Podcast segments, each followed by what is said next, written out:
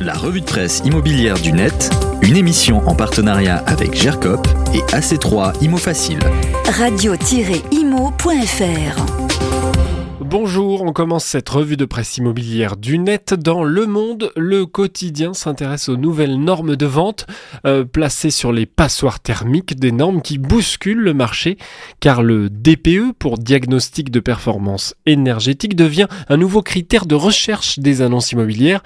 C'est ce qu'a constaté le site seloger.com. Le directeur scientifique du site le dit dans les colonnes du Monde. Il y a 5 ans, tout le monde se fichait du DPE, mais aujourd'hui, ce critère est devenu aussi important qu'un balcon ou un parking. Fin de citation, on en a beaucoup parlé. Les nouvelles normes interdisent à la location les pires passoires thermiques classées euh, G+. Euh, G+, depuis le 1er janvier dernier, interdiction étendue aux biens classés G dans leur ensemble en 2025 ou bien classés F en 2028, interdiction aussi, et aux biens classés E en 2034.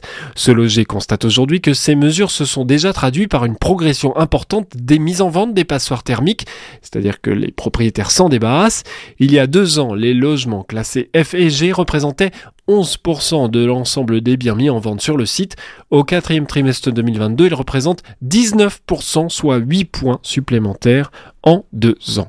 Un chiffre qui se trouve être beaucoup plus important à Paris par exemple, alors que les prix ont commencé à reculer et que les professionnels de l'immobilier constatent une suroffre de biens disponibles à la vente, ce loger recense 4 fois plus d'annonces de vente de passeports thermiques à Paris, 37% du stock de biens en vente dans la capitale a une étiquette F ou G. C'est Le Monde qui nous explique aussi les décotes que subissent ces biens très énergivores. On continue dans Le Figaro qui publie les grands chiffres de cette étude de la Fondation Abbé Pierre sur le mal logement rattaché au genre.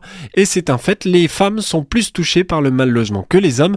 Tout d'abord parce que les femmes sont moins propriétaires que les hommes de leurs biens et elles n'ont donc pas le même accès au logement, euh, car même si la proportion de logements est plus souvent détenue par deux conjoints à 54%, lorsqu'un seul membre du couple est propriétaire, il s'agit le plus souvent de l'homme, nous dit le Figaro.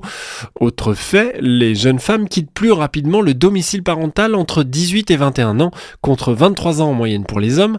Elles partent souvent pour suivre un compagnon déjà titulaire d'un bail, car souvent plus âgé, ce qui crée une situation de dépendance, comme le souligne l'étude de la Fondation Abbé Pierre, à lire dans le Figaro cette semaine de toute urgence. On termine par cet article plus léger sur bfmtv.com.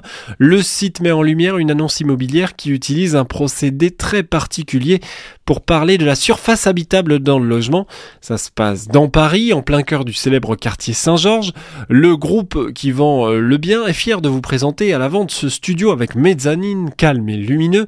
Alors jusqu'ici tout va bien, mais ce sont les surfaces euh, que l'on trouve qui sont assez surprenantes. Description 23 mètres carrés au sol, 11 mètres carrés loi Carrez et 16 mètres carrés ressentis. Des mètres carrés ressentis, vous avez bien entendu. Voilà une première qui n'a pas manqué de faire réagir les internautes et les journalistes de BFM TV. Une vraie annonce et une blague? Ben non, pas du tout, c'est une vraie annonce. Nous vous mettons tous les liens sur le podcast avec le site et l'appli Radio Imo. Vous retrouvez tous les liens pour lire les articles de la revue de presse de la semaine. La revue de presse immobilière du net, une émission en partenariat avec GERCOP et AC3 Imo Facile. Radio-imo.fr